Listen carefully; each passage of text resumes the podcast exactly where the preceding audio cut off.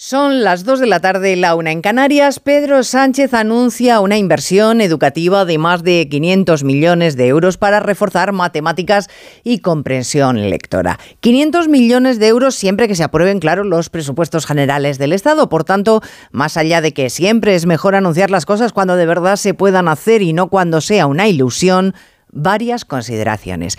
Primero, el montante supone, haciendo unas sencillas cuentas, pagar el sueldo de un profesor más de lengua o de matemáticas por cada 60 centros educativos.